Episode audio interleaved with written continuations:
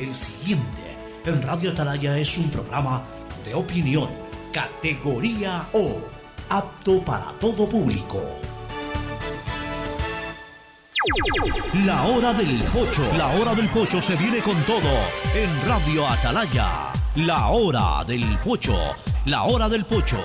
Alfonso el Pocho Car y su equipo traen para ustedes la opinión política, la opinión deportiva, más premios, sorpresas, regalos para sus oyentes. La hora del pocho, aquí en Radio Atalaya, cada día más líderes.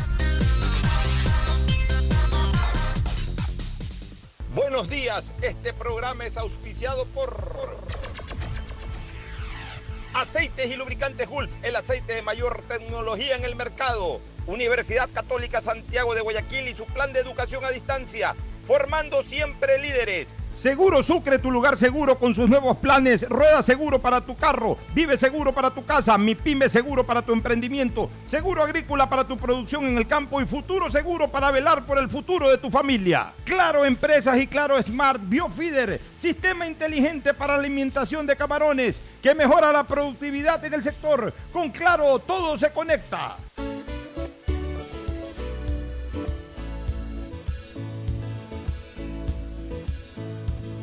Camino sobre tu piel morena y siento tu latido. Y miro todo lo bueno que los dos hemos vivido. Te digo, solo hay razones para estar agradecido. Es lo que somos y lo que siempre hemos sido. Amigos, porque ganamos cuando mucho hemos perdido. Somos lo mismo, porque peleamos contra el mismo enemigo. 680, sistema de emisoras Atalaya. En su año 77, Atalaya, Guayaquil y el Ecuador una sola cosa son. Por eso llegamos al corazón y a la razón de la población. Cada día más líderes, una potencia en radio y un hombre que ha hecho historia, pero que todos los días hace presente y proyecta futuro en el Dial de los Ecuatorianos. Este es su programa matinal, La Hora del Pocho, de este día 9 de julio del 2021, Día de Argentina. Hoy los argentinos celebran el día de, de- su día de independencia. Que celebren todos, pero que no celebren los jugadores. Que Hasta no mañana. celebren los jugadores mañana, en cambio, y qué bonito día de celebración, estando a las puertas de una final de Copa América. Sería el mejor regalo para Argentina por parte de sus jugadores, que por el día de la independencia le obsequien una Copa América por primera vez en 28 años. La última vez la ganaron aquí en Guayaquil el año 1993. Fue la última vez que levantaron una Copa América. Y a propósito, Maradona jugó tres Copas Américas, nunca la pudo ganar. Mira tú, cuando dejó de jugar Maradona en la selección, Argentina ganó dos Copas Américas. A veces tener al mejor del mundo no significa tener la garantía de ganar algo. Fíjate ese detalle. Jugó la del 87 y la del 89, inclu- inclusive en casa el 87 y no la pudo ganar. Ganó hasta un mundial, fue finalista de otro mundial, tuvo su problema de doping, se alejó del fútbol, fue suspendido, no pudo jugar ni la Copa América del 91 ni la Copa América del 93 y Argentina ganó esas dos Copas América. Y de ahí ya, bueno, regresó Maradona a la selección, pero ya no jugó nunca más una Copa América y de ahí tampoco nunca más pudo ganarla el cuadro del Biceleste, así que mañana tienen la ilusión de hacerlo. Eh, decíamos pues, que hoy día es el día conmemorativo de la independencia de Argentina, hoy es viernes 9 de julio, hay muchos temas para comentar eh, aquí junto a ustedes, pero primero el saludo de nuestros contertulios, Fernando Edmundo Flores Marín Ferfloma y Cristina Yasmín Harp Andrade desde Carolina del Norte. El saludo de Fernando Edmundo Flores Marín Ferfloma al país. Fernando, buenos días. Eh, buenos días con todos, buenos días Cristina, buenos días Pocho. Eh, sí, un abrazo a todos nuestros hermanos y amigos argentinos, que tengo muchos amigos argentinos radicados acá, tú los conoces a muchos Algunos de de ellos, que El puntero momento. derecho, Servando. Servando, Servando, Mirko, ah, hay un montón. Algunos no, iban no al los quiero español. nombrar porque Se me quedan algunos algunos. ahí, pero tengo muy buenos amigos argentinos y un abrazo pues por, por este día y ojalá, vamos a ver si mañana, como dice Pocho, se le da después de tantos años una Copa América Argentina, que sería la primera Copa América de Messi ¿Sí? y Así es. posiblemente la única si es que la gana. Sí, claro que sí. De ahí, como yo siempre sostengo, a Messi le faltan dos títulos, la Copa América, ganar algo con Argentina ya a nivel profesional, porque a nivel olímpico, amateur, ganó la medalla de oro olímpica. Pero imagínate si es capaz este Messi de ganar Copa América y de ganar el Mundial, ahí sí pesa mucho que se sume también la medalla de oro olímpica más todo lo que ha ganado a nivel de clubes, bueno, ahí sí ya Messi lo pongo. Ahí sí, sinceramente, ya lo pongo de. Sí, con la selección juvenil sub-20 fue campeón. y también fue campeón mundial juvenil. O sea, ahí sí ya Messi entra al, departamento de Pelé y Maradona. Incluso a pelearles y hasta superarlos. Si es que logra. Eh, esto es de título. Es como que si Djokovic gana hoy la semifinal, que ya tiene rival a propósito, Berretini, el italiano. Tiene rival si es que pasa a la final. Claro, si es que pasa a la final. Si Djokovic gana el domingo, podrán saltar, eh, podrán lagrimear y llorar, insultar los federistas. Yo a, Federer lo admiro mucho, no soy federista, yo soy nadalista. Eh, podrá ser de que Djokovic sea el tipo más antipático del mundo, no tenga carisma, no sea simpático, tenga ese tenis frío, no tan espectacular o tan vistoso como el de, eh, no tan elegante como el de Federer y tan aguerrido, tan expresivamente aguerrido como el de Nadal. Pero tiene de todo un poco Djokovic, porque si no tuviera eso tampoco fuera lo que es. Pero si Djokovic gana Wimbledon el día domingo, pasa a ser en ese momento el mejor tenista de la historia, porque los números así se lo dan. Ya, ya no está por debajo de nadie y, con los que esté igual, lo supera en otras cosas que son determinantes. O sea, el domingo, Djokovic, si es que gana Wimbledon, puede pasar a ser el mejor tenista de la historia hasta ese momento. Hasta esperar un nuevo Gran Slam, a ver si que Nadal o el mismo Federer, cosa que lo dudo muchísimo en este último caso. Por ahí ganan US Open y entonces otra vez desequilibran la balanza. Pero en el momento que estén iguales en Gran Slam, los números de Djokovic en los récords cara a cara contra ambos y, en otros números más, Djokovic pasa a ser el mejor de la historia. Así no nos guste eh, en lo personalísimo, pero los números son fríos, mi querido eh, eh, Fernando, y en el deportista los resultados hablan por él los resultados hablan por el deportista. lo que pasa es que hay cuestión de gustos también, ¿no? O sea, tú, te restringes mucho a los resultados y es lógico que los resultados son los que tienen. O sea, para, para designar el mejor, no el que más me gusta. Pero mucha gente prefiere la elegancia que siempre Ah, sí, yo, no discuto eso. El más elegante de todos ha sido O sea, cuando, alguien dice, para mí, el que más me, el, tenista que más me gustó, el que mejor jugó para mí fue fulano, está, bien, ese es tu gusto. gusto así Pero ya en el análisis objetivo y superior del mejor, en donde no tiene que prevalecer el gusto, porque ahí tiene que haber un factor común que, eh, por sobre los gustos determine el escalafón. ahí sí los números le gusta la, elegancia con la que juega Federer, a otros le gusta la garra con la que juega Nadal. Pero los números le marcan para yo. Así es. Bueno, ya vamos a hablar de todo eso más adelante. Ahora el saludo de Cristina Yasmin Harp Andrade. Cristina, buenos días. Muy buenos días a todos los oyentes de Radio Talaya. Para mí siempre es un honor y un placer poder compartir con todos ustedes. Y bueno, un gran saludo a usted, Fernando, y por supuesto a ti, Pocho. Y bueno, yo también yo, le, doy yo le voy a, Roger. Así que para mí siempre será el mejor de la historia. Bueno. Oye, eh, entremos de lleno a problemas de Guayaquil. Yo sigo terriblemente alarmado porque todos los días ahora hay noticias de enfrentamientos a bala limpia. No había escuchado eso que mencionaste en el paso. no, sí, sí, sí. Oye, yo estoy, escuchando los noticieros temprano y los reportan. anoche en la floresta, para la, gente que, para la gente que no conoce mucho Guayaquil, a pesar de ser guayaquileños y vivir en Guayaquil, hay mucha gente que tú le dices Guayacano de octubre y no saben cómo llegar. Bueno, la floresta está al sur. Al sur. Tú conoces más esa zona, la floresta está ya por la zona de la 25 de julio. Sí, más atrás, para pasando, coger, sí, exactamente. Pasando el Hospital del Seguro. Pasando el Hospital del Seguro. Esa zona es una zona muy brava, ¿no? La floresta, los esteros, la, pradera. Toda esa zona es, una zona fuerte. Ya están los guasmos por ahí. Es una zona fuerte, tan fuerte como decir acá en el noroeste de Guayaquil, la zona de la perimetral hacia Flor de Bastión, Paraíso de la Flor, etc. Son zonas fuertes de, narco, de, tráfico, de microtráfico de, de drogas. Y estamos viendo, Fernando, cómo desgraciadamente hoy en Guayaquil todos los días hay balacera. En cualquier lado. En la 25 de julio mataron a un sujeto hace dos semanas atrás, plena 25 de julio, ahí por el Mall del Sur. La gasolinera, por Pica, frente a Pica. O frente a Pica. Ayer en la Después en la floresta. gasolinera también. Ayer en la floresta hubo una balacera terrible, esa es la noticia que quería darte. Hubo una balacera terrible y ya las balas impactaron otros carros que no tenían nada que ver con el incidente. Es que es propio. era si hay una balacera de un carro a otro. Que, Claro, si es una balacera abierta, bueno, fue por suerte a las 10, 11 de la noche, no había gente en la calle, las balas pegaron en las paredes de las casas, pegaron en los carros.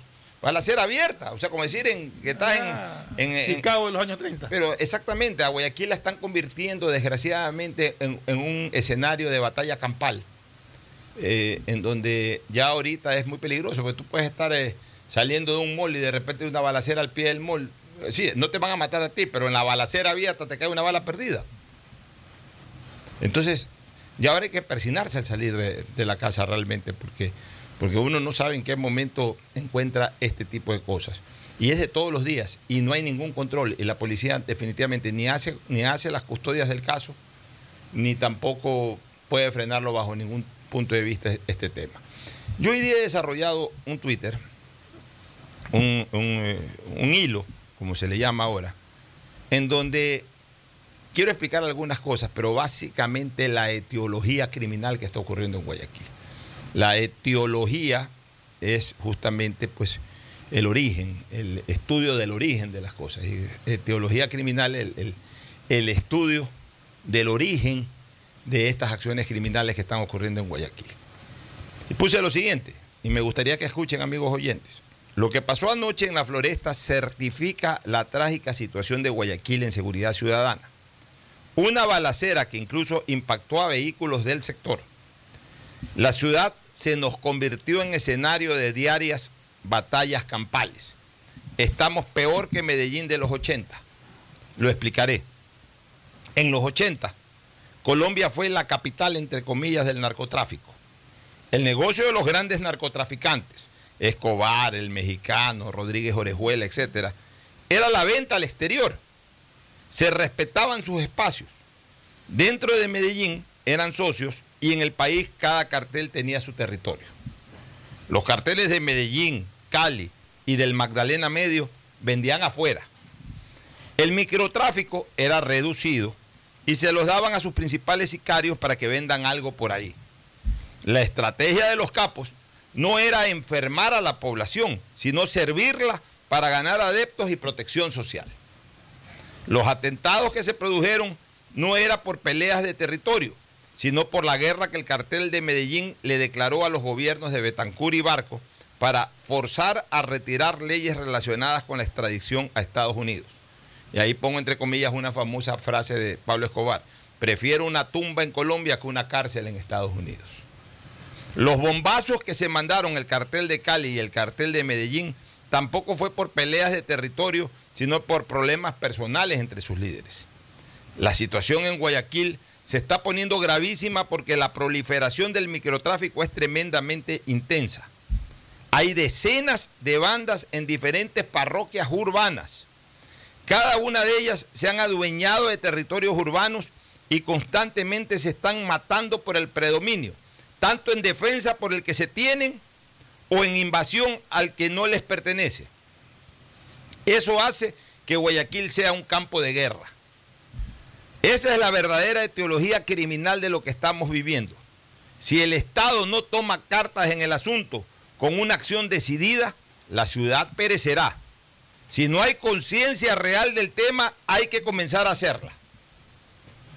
Este es un tema, mi querido Fernando, que definitivamente ya no puede seguir viéndose como, como que si estuviéramos observando una película en Netflix.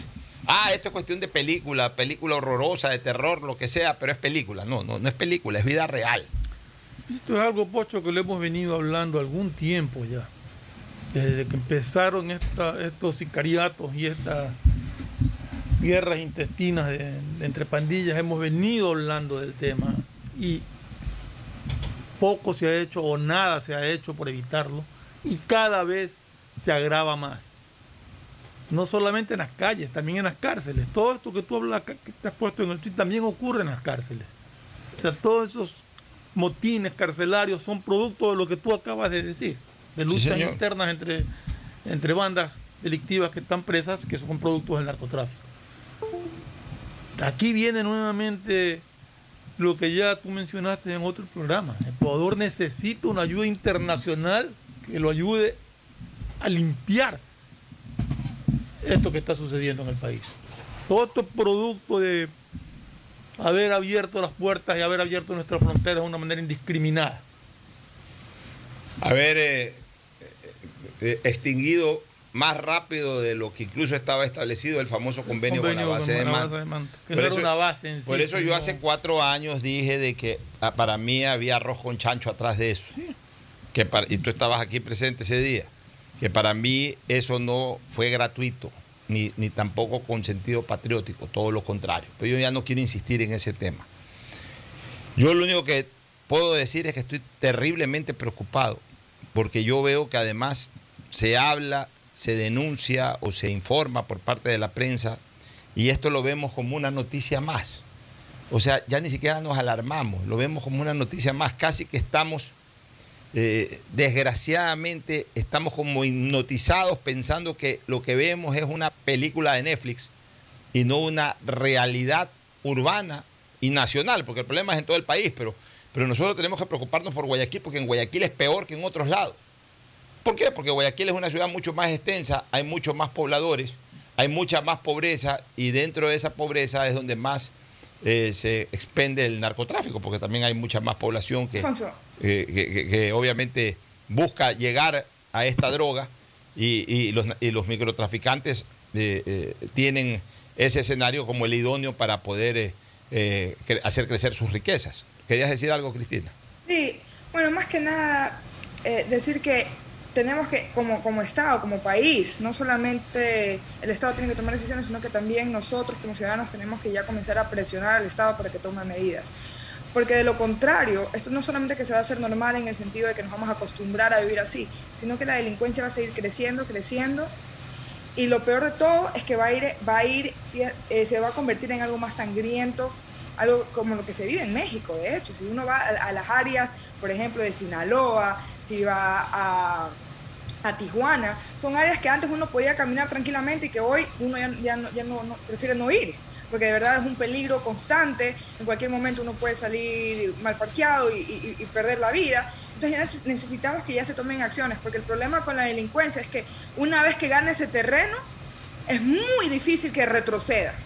Entonces, la- la- ahorita estamos en el momento preciso para poner un pare y tomar las medidas que se necesiten tomar, sean estas cual sean, y sin derechos, y sin miedos, sin tabús, eh, y ya voy a explicar por qué estoy diciendo cada una de estas cosas. Miedos, por, derechos, derechos humanos me refiero cuando, cuando hablo de que vayan a salir a, a protestar por estos criminales, estos sinvergüenzas, estos asesinos, y cuando hablo de tabús, cuando hablo de legalizar la droga, porque en, en este, todo se centra, yo sé que me parezco disco rayado, pero todo se centra en que hay un negocio que se llama la venta de la droga y, se la- y no se la está legalizando, no se tiene control.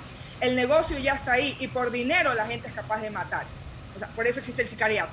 Entonces hoy tenemos que da- darnos cuenta que ya el negocio ya está establecido que lo- ahorita lo que se están peleando son los espacios, se están peleando dónde venderlo. Entonces nosotros tenemos como país legal- ver cómo se puede legalizar de una manera segura para proteger a nuestros ciudadanos, no solamente del consumo de drogas, sino también de la delincuencia que, que- que trae lo ilegal, que trae eh, permitirles a estas bandas delincuentes a seguir haciendo de las suyas en, ter- en territorio nacional y sin ningún tipo de control y sin ningún tipo de regulación.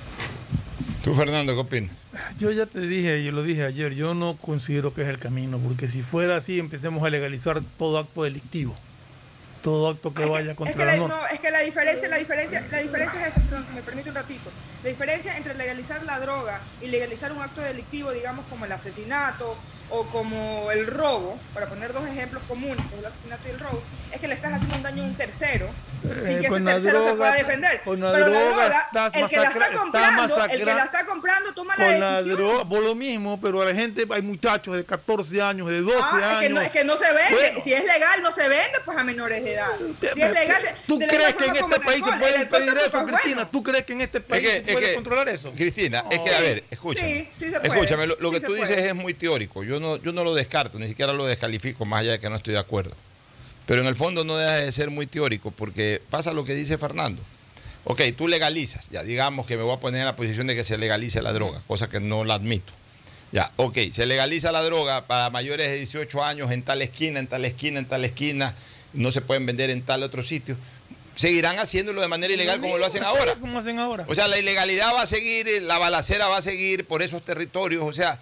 No eh, va a eh, seguir porque se ha demostrado, o sea, un ejemplo de eso, y, te, lo, y, te, lo, y, te, lo, y te- y te lo di hace, hace mucho tiempo cuando tocamos el tema, un ejemplo de eso fue una calle de Ámsterdam, que era tan peligrosa, era tan peligrosa, que ni los propios policías podían entrar a esa calle, a ese sector, porque era, era un- más que una calle, era un sector, que era como una loma.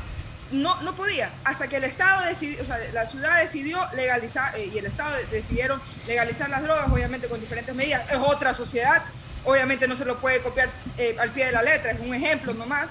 ¿Y qué se hizo? Se limpió todo. Bueno, ¿Por qué? Porque con ese dinero que uno recauda, con los impuestos de vender la droga, porque no va a ser al 12% del IVA, sino que lo pueden subir al 40% del IVA, como es en el estado de Colorado. el estado de Colorado es 5 versus 25% de droga. ¿Y qué es lo que, o sea, de marihuana, perdón? ¿Y qué es lo que pasa con, e- con ese dinero? Ese dinero se lo puede invertir en educar a nuestros Ya, jóvenes a no consumir drogas. Ya, pero a ver, te voy a invitar a reflexionar cosas para que un poco aterrices en la realidad.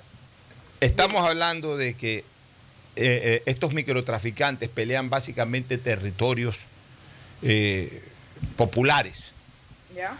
para vender además esta droga barata o basura, la llamada H y todo este tipo de cosas.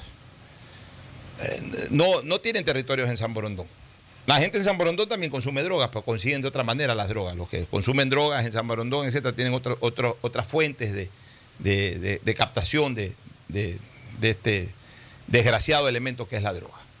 Ya, ¿tú crees que en los Guasmos, en el suburbio, en Bastión Popular, en Flor de Bastión, en Paraíso de la Flor, vas a vender la droga legal y, pagando IVA de 25% de- o, impuestos? No IVA, el IVA tiene que ser 12%, impuestos de consumos especiales adicionales y todo, nadie te va a pagar eso. Entonces, la venta ilegal va a seguir.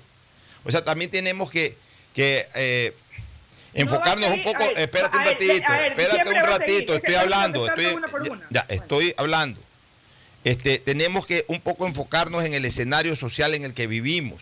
Las colectividades no son las mismas, la, la- la capacidad adquisitiva no es la misma, eh, lo- los mercados no son lo mismo.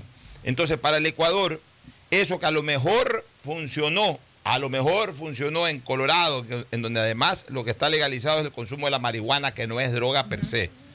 Es, a- es un alucinante, me parece, el, el- el- el cannabis eh, de uso recreativo, pero Incluso no es- es... incluso es medicinal, Y hasta medicinal. La droga es otra cosa. Legalizar la droga en cualquier colectividad es complicado, pero mucho más lo es en un escenario social como el ecuatoriano, Cristina. Bueno, yo ahí, yo discrepo contigo primero que nada, porque lo que tú y yo estamos diciendo son suposiciones. Y, uno no puede argumentar algo con suposiciones. Para esto, como todas las cosas, se tiene que hacer un estudio bien profundo sobre cuáles son las, cuáles, cómo, cómo se puede mejorar esta situación, cuáles son las consecuencias, cuáles son las causantes y cómo se pueden hacer las cosas. El problema que tenemos y, voy a mezclar dos temas, pero el problema que tenemos que las personas que deberían estar preocupadas de ver cómo se, se- se puede solucionar este problema en la parte legal andan pretendiendo hacer eh, juicios políticos a expresidentes y a funcionarios que ni siquiera están ya ahorita en el, eh, en el poder. Entonces, en vez de concentrarse en cosas que nos están matando el día de hoy, se ponen a hacer otras cosas. Yo no puedo defender una posición porque yo no tengo ese estudio, ni, lo puedo, ni te puedo decir tú estás equivocado, ni yo estoy equivocada, ni yo estoy en lo correcto, ni tú estás en lo correcto, porque no tengo ese estudio, no tengo una base que me pueda decir a mí. Pero es una solución que, que, ha, que ha ayudado en, en Portugal, que ha ayudado en, en, en, en Ámsterdam, en lo que se respecta a la marihuana, lo que ha ayudado en muchos estados. Ya, marihuana, Unidos. tú lo has dicho. Entonces, en- en- a ver, en Estados Unidos, en los otros lugares son drogas, pero bueno, obviamente no cualquier droga. No to- o sea, las drogas, hay infinita cantidad de drogas. A lo que yo me refiero es que para poder hablar más de este tema necesitamos tener más material eh, que respalde cualquiera de nuestras dos posiciones. Ya, pero mientras no eso ocurre. Cristina, mientras eso ocurre, mientras se hace el estudio correspondiente y todo aquello, esto hay que frenarlo, hay que frenar la violencia. Ah, por supuesto. Ya, hay que frenar la violencia. Y para eso el Estado ecuatoriano no puede ya solo. Es más, ni se preocupa. Ha, delegado todo eso a que la policía haga sus, uh, sus guardias ya Y tradicionales. policía que lamentablemente ya se dio el caso de que miembros activos de la policía han estado extorsionando, o sea, participando del delito. Mira, ayer, ayer me, me llamó una persona, no voy a dar su nombre, una persona residente en el, can- en la- en el cantón San Borondón, parroquia La Puntilla, hablemos de lo que se llama popularmente la vía San Borondón. ya. Que en la entrada a Ciudad Celeste hicieron el mega operativo para requisa de armas y todo eso. El mega operativo. Habían como 30 militares, 40 policías, agentes de tránsito. Siempre están O sea, haciendo operativos en San Ya, Borondón. siempre, siempre. están haciendo operativos en San Borondón. El problema no es en San Borondón. En San Borondón hasta ahorita no hay una... De, de todas maneras, con todos los bemoles, San Borondón sigue siendo el sitio más, más seguro del Gran Guayaquil. De todas maneras, si hay asaltos, se meten de vez en cuando en una urbanización, poco, pero a- de vez en cuando también asaltan en la vía, pero poco. Pero del Gran Guayaquil, el sector más seguro es San Borondón. Ya, está bien, eso ayuda más a la seguridad de San Borondón, ayuda más a la seguridad de San Borondón, pero, pero vuelvo a repetir, el Creo que- trabajo... creo que la vida de la costa también tiene. Ya, el trabajo no tiene que concentrarse en hacer estas mega, eh, estos mega operativos llamados batidas.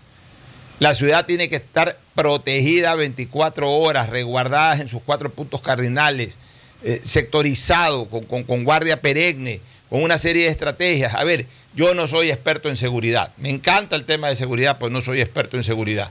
No creo que la policía, que por supuesto conoce mucho más de seguridad que yo, tampoco tenga todos los conocimientos en este momento cabales para eso, porque todo nos ha desbordado. En razón de aquello, mucho menos el presidente Lazo o, los ministros que, que han tenido otro tipo de experticia en la vida. El, el presidente Lazo no ha sido ni militar, ni policía, ni nada, ha sido banquero o ejecutivo, y los ministros han sido expertos en el área donde están trabajando. Entonces, aquí el Ecuador en este momento necesita una asesoría profesional Eso es solo una, una una, una- asesoría internacional y la mejor manera de encontrar esa asesoría es ir y pedírsela al país con mejor eh, conocimiento de seguridad ciudadana que hay en el planeta que se llama Israel. Si lo Si que estoy diciendo es lógico y ya se lo hizo en el Ecuador hace 37 si la años. Policía Nacional estuviera preparada lo suficiente, no hubiera avanzado hasta donde ha avanzado esto- este- estos actos Pero por supuesto.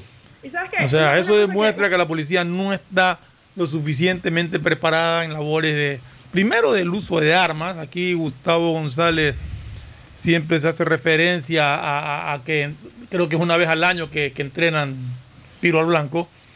Eh, tienen prohibido disparar, tienen temor de disparar. Están pendientes de que los recursos humanos le caigan encima. Un policía para defenderse o defender a un ciudadano está pensando que se le viene un juicio encima si es que ataca a un criminal. Entonces hay una serie de cosas que impiden, aparte de que las labores de inteligencia, si bien es cierto, yo creo que la policía sí actúa bastante bien en, descubrir sitios donde hay, do- donde, capturan eh, contra, ¿cómo es este? narcotráfico. Eh, también tienen el problema de que no pueden combatir a estas bandas. Est- Estas balaceras indiscriminadas que se dan necesitan un control, necesitan una labor de inteligencia que permita estar antes de. Y eso Y una- y tiene una necesita una ayuda internacional. Y una consulta, ¿qué tan viable sería, por ejemplo, que las policías comiencen a rotar? O sea, para que, porque lo que se está lo que se está dando, por lo que habían comentado, lo que habías comentado tú, Alfonso, anteriormente, es que los policías ya se iban al lugar seguro, que sabían dónde los iban a encontrar y se dejaban eh, sobornar. Entonces, tal vez como, como una estrategia pudiera ser que no se mande al, a la misma, al mismo grupo de, de- de policías al mismo sector, porque ahí se hacen amigos y hacen el negocio. Además hay una si cosa, lo eh, a déjame, hacer- déjame explicarte una cosa. Eh, eh, tú, a ver, mira, tú puedes tener buenas ideas y yo también, y ni que hablar Fernando Flores. Pero la verdad, yo ya me agoté. Yo tengo varias ideas en mente, se- sectorizar, hacer distritos de seguridad, hacer eh, cuarteles de policía en cada distrito de seguridad, donde lleguen las imágenes de las cámaras de ese sector, hayan carros eh, de policía, motos, eh, eh, personal de policía. O sea, eso es lo Si que... tú patrullas en cuadrantes, Ya. impides la escapada. Pero bueno, Ya, escúchame, eso es lo que me, me- mi lógica, mi sentido común, mi afán de dar una idea positiva para, para- para la ciudad y para el país, eh, se me- eh, eh, eso es lo que se me viene a la mente y lo que obviamente lo expreso. Pero yo tengo que ser sincero, Fernando. Eh, no estamos viviendo una etapa cualquiera. estamos viviendo una etapa absolutamente álgida o crítica en temas de seguridad ciudadana. Entonces yo ya prefiero no dar ideas. Y es que además no- somos expertos en seguridad. Yo ya no prefiero dar ideas, sino una sola. Pedirle ayuda a Israel. O sea, esa es mi idea y de aquí en adelante ese va a ser mi aporte. Pedir ayuda internacional, que el Estado ecuatoriano, no solo para Guayaquil, para el país. Para el país. Ya, pero que el Estado ecuatoriano le pida ayuda a Israel. Ni siquiera te digo a Estados Unidos, a Israel. Los israelíes son los mejores del mundo, los mejores preparados en el planeta. Están inventando. ve, Israel es en seguridad ciudadana lo que Europa es en el fútbol. Ya, con eso te digo todo. Si tú quieres traer al mejor técnico del planeta o quieres, te- quieres eh, fomentar el fútbol al más alto nivel, ¿a dónde vas a buscar verdaderamente un entrenador? A Europa, a Italia, a Inglaterra, a, Alemania. Son los mejores del mundo en fútbol. Bueno, lo mismo, pero acá en seguridad ciudadana, ¿a dónde vas a buscar? A Israel. Hay buenas relaciones con el gobierno de Israel. Ya lo hizo el gobierno ecuatoriano cuando el gobierno ecuatoriano, cuando León Febres Cordero llegó y se dio cuenta de que, de que con, la- con las Fuerzas Armadas y con la policía no podía solo frenar Alfaro Vive, no tanto por Alfaro Vive. Yo esto lo conversé mil veces con León Febres Cordero. No tanto por Alfaro Vive, sino porque León Febres Cordero, cuando tuvo que enfrentar el tema de la guerrilla, él no se preocupaba por los seis o siete mojigatos que formaban parte de Alfaro Vive. Él lo que estaba preocupado era que le crezca la célula ecuatoriana en razón de que éramos un hot dog entre Colombia y Perú que tenían, en el caso de Colombia, tres movimientos guerrilleros fuertes en esa época, el M-19, El- el- la FARC y, el- y esta que está ahora la- ELN. Ya. Y del lado, por el lado sur, teníamos a Sendero Luminoso en su clímax, en su apogeo. Sendero Luminoso fue considerado el grupo subversivo más tenebroso del planeta. Esos tipos te degollaban, o sea, hacían horrores, iban, mataban niños. Los colombianos fueron siempre más tranquilos en eso. Pero estos de Sendero Luminoso eran unos criminales, pero a la eh, máxima eh, eh, potencia. Entonces Febres Cordero dijo, no, yo necesito asesoría israelí para aniquilar esto y sobre todo para sellar al Ecuador, sellar todos los puntos de ingreso del Ecuador de guerrilleros, que me vengan de Colombia o de Perú. Y por eso trajo a Rangacid. Y yo me imagino que Rangacid, Rangacid fue el personaje, pero me imagino que Rangacid debe haber venido equipo, con claro. 10, 11, 15, 20, o sea, con gente. O sea, es, es lo mismo que yo digo ahora, que el Estado ecuatoriano le pide ayuda al Estado israelí. Y ahí sí vendrán los israelitas. Lo primero que van a hacer los israelitas, a ver, señores, ¿cómo están manejando ustedes esto aquí? Nuestra opinión es esta, la de aquí, la de allá. Las custodias tienen que ser de esta manera. eh, eh, inteligencia por aquí, inteligencia por allá. Ustedes tienen que filtrar. Imagínate tú, hay casos. Pocho, Pocho, y, y para aumentar un poquito el concepto tuyo, e igual yo creo que Ecuador tiene que retomar la ayuda que tuvo de Y aparte, pero eso ya en para el control del tráfico. Eso ya para control aéreo y para que además va a trabajar de la mano con las asesorías que va a recibir. tráfico. Eh, eh, lo, lo que decía Cristina eh, de los policías, y es verdad, porque recuerdo ahorita en el programa de Vera que se trató ese tema y Carlos Vera se lo preguntó al general de la policía, el general de la policía titubeó ahí porque al final de cuentas titubean en todas las respuestas porque, porque eh, ellos, saben, ellos saben que ellos están no, no están en nada. Están desbordados. Entonces, eh, a ver, el- el- los policías que viven en, en- en, eh, porque aquí el policía cuánto gana, 800 dólares, No sé cuánto gana. 700 dólares. Exacto. Ya, el policía vive en Flor de Bastión. El policía vive en, en- en Paraíso de la Flor, vive en Pascuales, vive en La Floresta. ¿Acaso que los policías viven en San Borondón? Es la ciudad de la Chemis, ¿cómo era? En la Chemí que tienen su... Pero ahí ahora vive es un reducido grupo. Sí, pero ya los policías pocos. viven por todos lados. Ya, el policía que está enfrentando a las bandas delincuenciales en Flor de Bastión, vive en Flor de Bastión. Entonces, ya una vez que deja su arma, por encima deja su arma en el cuartel, va desarmado, ya va, ya no va vestido como policía, sino como civil, regresa para las 7 de la noche a su casa. En los sectores en donde viven también los delincuentes, digamos, estos delincuentes avesados, peligrosos. ¿Tú qué crees? Que si un policía de estos extrema hecho el MacGyver, no saben dónde vive ese policía, no lo van a coger cuando esté vestido de policía, lo cogen cuando, cuando lo vean un domingo franco, lo pueden coger. Y ni siquiera lo matan, sino que, ¿sabes que Ven acá, agarran por ahí entre 10 y 15. Oye, tú andas muy avesado. ¿Sabes qué? Sí sabes que, ya sabes que tú eres nuestro vecino. O tú ya, ya, ya- sí sabes, ya te acabamos de mostrar que sabemos dónde, dónde vives, ya te acabamos de agarrar. Ahorita te vamos a dejar libre. Y es más, hasta ayúdanos allá adentro. Pues la próxima vez donde tú eh, nuevamente como avesado y todo, ya vas a ver lo que te pasa. Y punto, y se acabó, no hacen más. O sea, todo eso tiene que ser revisado por una asesoría internacional que, dé recomendaciones y conclusiones. Pues tampoco que estoy pidiendo que los, israelitas, los israelíes vengan eh, con, eh, comandos acá ni nada. ahí sí no se puede afectar la soberanía eh, que debe de ejercer la fuerza pública ecuatoriana. La operación siempre va a estar a cargo de la, claro, la, operación siempre va a estar a cargo de la fuerza pública ecuatoriana. Oye, por este tema, incluso hasta de la operación, le costó la vida a Naín Isaías Barquet. Pues. Naín Isaías fue secuestrado por Alfaro Vive y cuando encontraron la casa de seguridad que llaman los, los secuestradores, este, ¿qué, ocurrió? Que la familia Isaías inmediatamente contactó al, grupo operativo antisecuestro que había rescatado al futbolista Kini algunos un par de años atrás. Y se vinieron los españoles acá. Y las Fuerzas Armadas y la Policía Nacional se reunieron con el presidente Férez Cordero y le dijeron, presidente Férez Cordero, no podemos aceptar de que, de que intervengan extranjeros. Eso sí no lo podemos aceptar porque eso atenta contra la dignidad, la soberanía, el honor de, nuestro, de nuestros uniformes, que por aquí y por allá. León me reconoció, me dijo, mira, yo no me podía hacer, no podía desairarlos de esa manera. Ok, autoricé de que la operación la haga el elemento nacional. Habían tenido un plano y, trabajaron sobre un plano original. Los secuestradores habían puesto una puerta adicional ahí antiexplosiva. Cuando pusieron el explosivo para, tumbar la puerta, se tumbó todo lo original, pero no se tumbó esa puerta adicional. y eso originó de que ante la acción eh, de obnubilación del efecto explosivo eh, que dura 15, 20 segundos, como no pudieron tumbar esa puerta, eh, los, secuestradores reaccionaron a ese efecto inicial y comenzaron a enfrentarse ya a balas pues, con, los militares o con los policías que ingresaban. Entonces en esa balacera mueren ahí y ahí por supuesto murieron todos los secuestradores.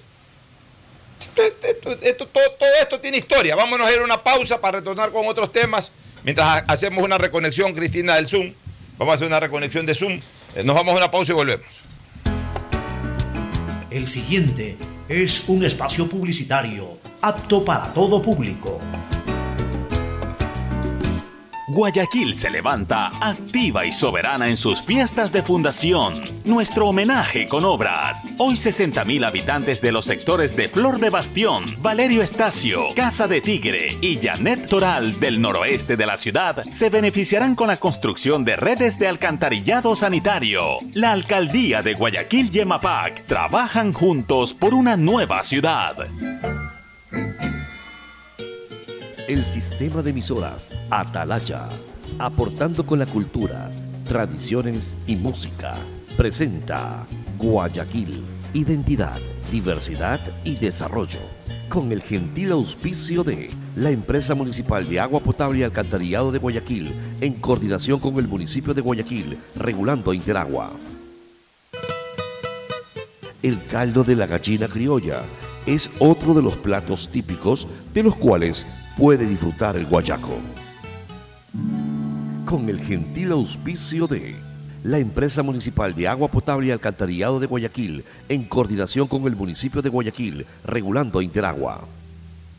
Algunos lo prefieren sin cebolla, otros con muchas hierbas y cebollita picada. Esta es tu ciudad.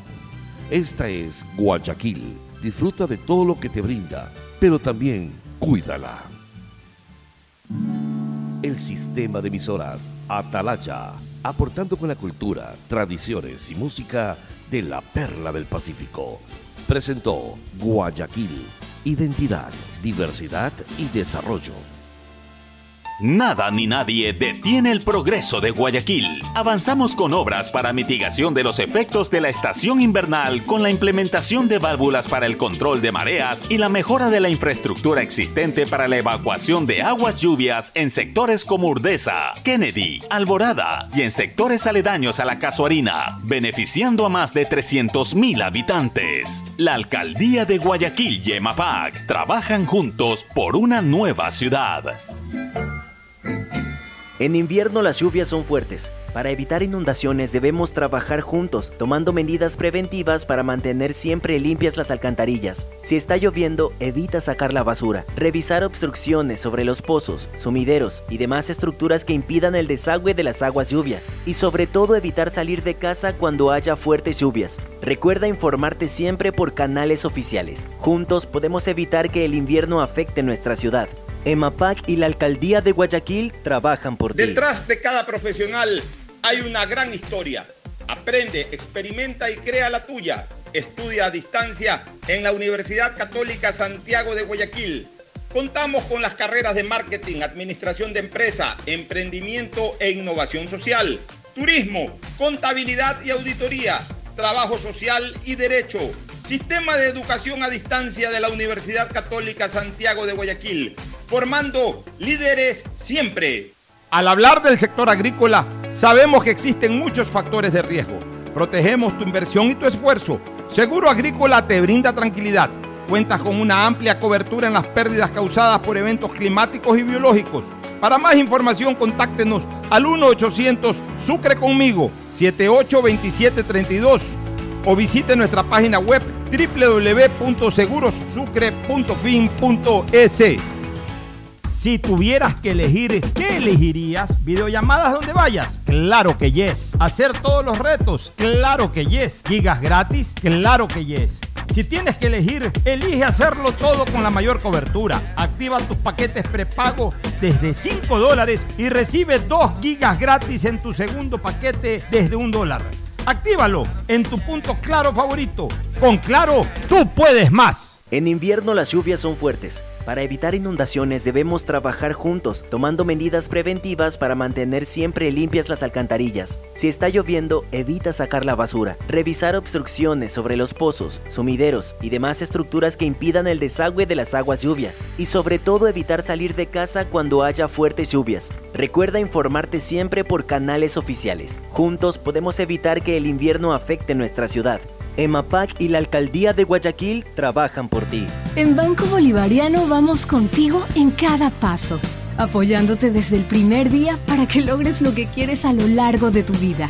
Desde alcanzar todo lo que sueñas hasta cumplir esa meta por la que tanto has trabajado, porque estás viviendo solo el principio de algo más grande. Juntos, nada nos detiene. Banco Bolivariano, contigo. Si quieres estudiar, tener flexibilidad horaria y escoger tu futuro, en la Universidad Católica Santiago de Guayaquil trabajamos por el progreso en la educación, ofreciendo cada día la mejor calidad. Estamos a un clic de distancia. Contamos con las carreras de marketing, administración de empresa, emprendimiento e innovación social, turismo, contabilidad y auditoría, trabajo social y derecho. Sistema de Educación a Distancia de la Universidad Católica Santiago de Guayaquil, formando líderes. Guayaquil crece y su nuevo polo de desarrollo está en la vía a la costa. No tienes idea cómo se han transformado comunidades enteras cuidando el medio ambiente, sobre todo con nuevas plantas de tratamiento de aguas servidas, mejorando la salud con plantas de agua potable, la calidad de vida con parques, canchas deportivas y reactivando el comercio con nuevos caminos. Esta es una transformación sostenible en el tiempo que busca crear nuevas oportunidades para las futuras generaciones de guayaquileños. La vía a la costa renace en la nueva ciudad con la autoridad aeroportuaria y alcaldía de Guayaquil.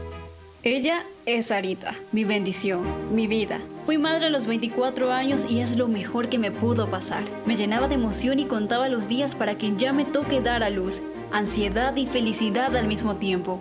Dicen que una madre es la que guía y enseña todo a sus hijos, pero creo que acá fue al revés. El municipio de Guayaquil, a través de APROFE, brindó 468 partos gratuitos, 588 atenciones prenatales y 1.766 servicios de planificación familiar. Cuidar la familia es proteger la vida, porque tu bienestar es primero. Alcaldía de Guayaquil. Hay sonidos que es mejor nunca tener que escuchar. Porque cada motor es diferente. Desde hace 104 años, lubricantes Gulf mantiene la más alta tecnología y calidad en línea de aceites para motores a diésel y gasolina. Está hecho con una fórmula especial para dar excelente protección a todo tipo de motores, evitando el desgaste prematuro de pistones, anillos y árbol de levas, ayudando a mantener limpio el motor y libre de depósitos que se forman por las altas o bajas temperaturas. Dele a su motor lo que se merece. Lubricantes Gulf, la más alta tecnología en lubricación. 104 años preservando la vida de su motor. Lubricantes Gulf. Gulf es más lubricante.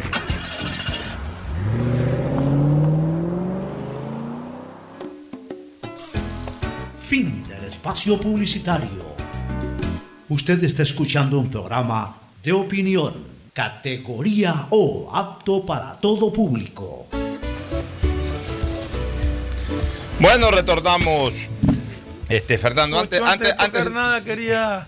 Déjame primero saludar y agradecer al comandante eh, Ramón Cherres, al comandante Ramón Cherres, el apellido materno de mi comandante Ramón Cherres, muy racdi, muy racdi. Ramón Cherres muy racdi, siempre nos está escuchando aquí en Hora del Pocho. Mira una cosa interesantísima, oye, este, los, los- sus hermanos se reunieron e hicieron un libro en homenaje a su padre, al señor Ramón Cherres Chávez.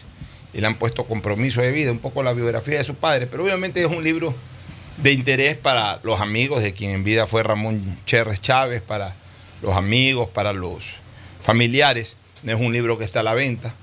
Eh, han hecho una edición limitada, que serán unos 100 libros, 200 libros, pero, pero interesante, ¿no? Una manera de rendir homenaje también, a, a- a- en este caso, a su progenitor. Hacerle un libro con, con las experiencias de vida de su padre. Porque todo ser humano tiene cosas que contar y de todo ser humano se puede aprender muchas cosas.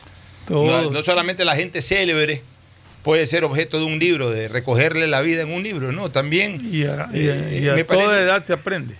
me parece algo súper interesante. Así que, Cristina, ahí tienes trabajo para cuando yo me muera. Oye, Pocho, a propósito de fallecimientos, no, yo no sé si lo hicieron en el paso, pero eh, lamentar el fallecimiento de Blanquita Salazar. ¿no? Ah, por favor, Sí, yo lo se puse ayer en Twitter. pasado Yo lo puse ayer en Twitter. Claro comentarlo que aquí en sí, la radio, claro, ¿no? no, yo Personaje quiero, de la y es más, radio. quiero que se me ponga a- a- a- al momento en que yo hablo, quiero que se me ponga el fondo fúnebre para recordar a Blanquita Salazar. Yo era niño y le escuchaba a Blanquita Salazar en No, yo tuve la suerte, el honor de ser compañero de Blanquita en, en el año 1989. Eh, ya Blanquita era, por supuesto, una institución de, de- de la radiodifusión. Trabajó en Teleamazonas, eh, hizo un programa ahí Pero- en las tardes, de muy corto Pero tiempo. su trayectoria fue en la radio, fue Sí. radio. Pero, pura. a ver, ahí la conocí a Blanquita ya personalmente. identificaban 100% con Y, la radio. y- y realmente con ella hicimos, eh, hicimos amistad ahí en 1989, es decir, hace 33 años. Ya ver, 89, 32 años. Hace 32 años. Y luego me la encontré en varias radios. Me la encontré en Radio Bolívar y me la encontré aquí en Atalaya. Ella tenía aquí un programa que después de la hora del pocho venía el programa de Blanquita Salazar. Yo le daba paso a Blanquita Salazar. Ella tenía un programa ahí de, de unas fórmulas naturales. Este, promocionaba esos programas Blanquita Salazar. A tu salud. A tu salud se llamaba. Isaí era el control master también de, de- de Blanquita. Así que es realmente una institución, una mujer que desde los años 40 seguramente comenzó a hacer radio, 50. eh, incluso mayor en tiempo, no solamente de edad, sino en tiempo de trabajo profesional, Alfonso Espinosa Los Monteros. Sí, imagínate, si Alfonso Espinosa lo ponen como que si fuera un Matusalén de la época de los dinosaurios. Blanquita Salazar era antes, ¿no? De esa legendaria Dueña de una voz preciosa. Sí, no- esa voz legendaria, eh, legendaria eh, armada eh, de la radiodifusión de los años 40, 50, de Ronda La Guardia, de Radio El Mundo. Todas las novelas radiales. de las que telenovelas No radiales. eran telenovelas, eran Eh, perdón, novelas. de las radionovelas, de las Radionovelas. radionovelas con, con Antonio Hanna, con una serie de gente, ¿no? Que eh, Carlos Cortés, Carlos que también Cortés, fue claro, parte de claro. esta radio en algún momento. Carlos Cortés de- también era locutor de radionovelas con Blanquita Salazar y con otras personas más. Eh, qué, qué bien que me hayas hecho acuerdo. Yo ayer por Twitter, yo lo, lo leí del presidente Lazo. En la cuenta del presidente Lazo extendió una nota de pésame, me sorprendió, me apenó, e inmediatamente hizo un comentario sobre la muerte de Blanca Salazar, eh, recordando su semblanza y su espacio bien ganado en la radiodifusión ecuatoriana.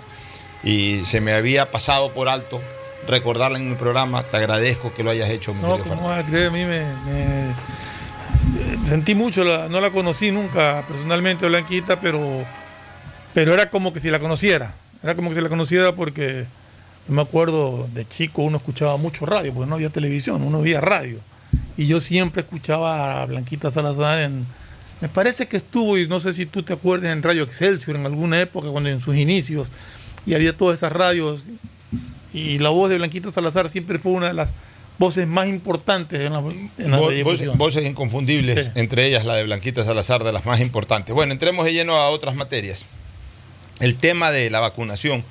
Ayer también el presidente Lazo informó en WhatsApp e informó también en, en- en sus cuentas sociales. Seguimos incrementando el número diario de ecuatorianos vacunados.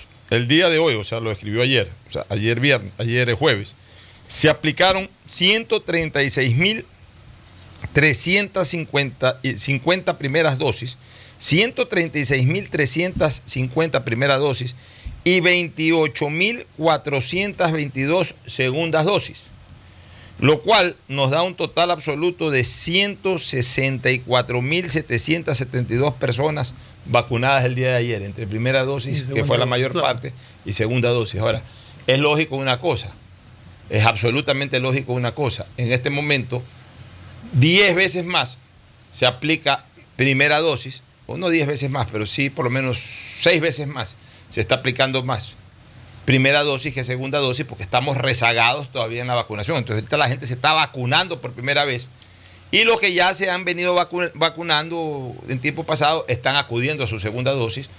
Eh, como se vacunaron mucho menos antes, obviamente el porcentaje de segunda dosis es menor. Pero ¿cuándo, vamos a notar de que ya esto va avanzando bien? El momento en que los vacunados de segunda dosis comiencen a subir y los vacunados de primera dosis comiencen a bajar. Y eso yo creo que más o menos va a ser por el mes de septiembre, por ahí. En el mes de septiembre va a ser al revés. De cada 150 mil personas que se vacunen eh, diariamente en el mes de septiembre, yo calculo que 80 o 90 mil van a ser de segunda dosis y obviamente eh, el, el saldo 30, 40, Claro, porque 50 ya mil serán de primera dosis. Para esta época ya estará vacunada la mayor parte de los que se quieren vacunar. Porque Y que, no y que se han vacunado en primera dosis. O sea, Eh, Ya, ya- ya no habría como, ya, ya no habría tanta necesidad o demanda de la primera dosis, pero de la segunda dosis sí tienen la misma demanda de, de que ya se puso la Claro, o primera sea, dosis y va en estos- busca de la segunda. Estos señores que se vacunaron ayer en una cantidad de aproximadamente 130 mil personas primera dosis, Tienen que ir. en un día determinado, después de 28 días, Tienen esos mismos que ir. 130 mil van a recibir su segunda dosis. Salvo que por, por la diferencia Eh, esta habrá de que- uno, pero no, eh, por el eh, tipo de eh, vacuna. Claro, por el tipo de vacuna. Algunas, eh, la- la- como la mayoría se vacunan con Sinovac, obviamente el, el- el mayor porcentaje de los que, por ejemplo, hoy se vacuna, ayer se vacunaron en primera dosis, después de 28 días se van a vacunar en esa cantidad en segunda dosis. Claro, pero ahí hay unos que se vacunarán 21 días después si usaron Pfizer o se vacunarán eh, casi tres meses después si usaron AstraZeneca. O sea, eso ya depende, pero, pero lo que sí disminuiría sería el número, o sea, la demanda de la primera dosis. Por eso te digo, o ya sea, estaría lo vamos, a ir, lo vamos a ir viendo, ¿no? En la medida en que vaya subiendo segunda dosis, va a ir reduciéndose primera dosis. Entonces va a llegar un momento en que eh, estaremos en un punto de equilibrio de cada 150 mil personas, 75 y 75, y después vamos a ver cómo seguirá creciendo la segunda dosis e irá disminuyendo. La curva, la- la- las curvas van a ser inversamente proporcionales. ¿Algo querías decir, Cristina? Sí, eh, que- bueno, esto más, más que nada para, para alentar a las personas que todavía no se han vacunado, que, que tienen la posibilidad de vacunarse, es que, por ejemplo, en Estados Unidos acabo de leer un, un artículo de la CNN que dice que el 99% de las personas que han muerto, lamentablemente en los Estados Unidos recientemente, por el COVID-19 en Estados Unidos, son personas que no han estado vacunadas. De hecho, el, do- el doctor Paul Sachs, que es un médico de enfermedades infecciosas del Hospital Brigham en Boston, dijo que estamos encontrando que el 99% de las personas con enfermedades graves no están vacunadas, pero que las vacunas están previniendo enfermedades graves, incluso la variante Delta. ¿Te das cuenta? O sea, ya lo están diciendo las estadísticas. Está bien que lo diga el doctor de Boston, pues nos lo dijo aquí la chica Jiménez en Twitter hace tres días. Por eso que yo recogí ese Twitter, por Dios. Una persona, una chica guayaquileña que lo vivió en carne propia en su casa con el dolor de haber perdido a su padre, dijo, tuvo la valentía, el patriotismo esa chica, de, con mucho dolor en su alma, porque, ah, porque, ¿sabes qué? Yo admiro a esa muchacha. Es más, voy, a- voy a tratar de, de- de- de hacerme amigo de esa chica. ¿Por qué? Porque normalmente, ¿cuál es la costumbre en este país? La culpa de la muerte de alguien, la- eh, digamos, eh, ante la muerte de alguien siempre hay un culpable. Siempre hay un culpable. El Estado que no vacunó a mi padre, o cualquier cosa. Siempre le meten la culpa a alguien. Los médicos que no lo atendieron bien, el hospital que fue una desgracia. Siempre le meten la culpa a alguien. Esa chica tuvo la valentía. Lloró a su padre y lo sigue llorando. Pero tuvo la valentía de decir, tengo que reconocer que mi padre no se quiso vacunar y en cambio mi madre sí se vacunó. A mi madre no le pasó nada, a mi papá lo tuve que enterrar. O sea, si ya la gente no entiende con un mensaje muy transparente, lleno de dolor, pero con mucha transparencia, con mucha honestidad por parte de esa chica. Y con esto que está reforzando Cristina, que, que- que dicen los especialistas en Boston, ya la gente no quiere entender, ya que no entiendan y que no se vacunen. O sea, miren, yo, puedo, yo puedo ayudar, escúchenme una cosa, Cristina, y, y- esto va a ser muy duro. Pues yo puedo ayudar con mi consejo, que yo sé que es un consejo válido. No soy el dueño de la verdad, pero en esto sí creo que tengo la verdad. No es que creo, estoy seguro que tengo la verdad. Yo puedo ayudar con mi consejo a un ignorante, pero no a un necio. Porque el ignorante desconoce. Pues al ignorante yo le puedo decir, pero mira, ah, te han dicho de que te vas a convertir en sapo. No, mira, ve, nadie se ha convertido en sapo. Segundo, te han dicho que la vacuna no vale. Mira, eh, mira, lee el Twitter de esta chica, que en carne propia lo vivió. Entonces, el ignorante va a decir, ah, es verdad, es verdad. Mira, ve, mira lo que dice este científico de Boston, que ha dicho que el 99% de la gente que se está muriendo es la que no se ha vacunado. Entonces, el ignorante que desconoce todo eso, en el momento en que se le informe, el ignorante va a decir, ¿dónde está la vacuna que voy? Entonces, ahí estoy ayudando. Y ahí sí quiero gastar tiempo y esfuerzos. En el necio es como gastar pólvora en gallinazo.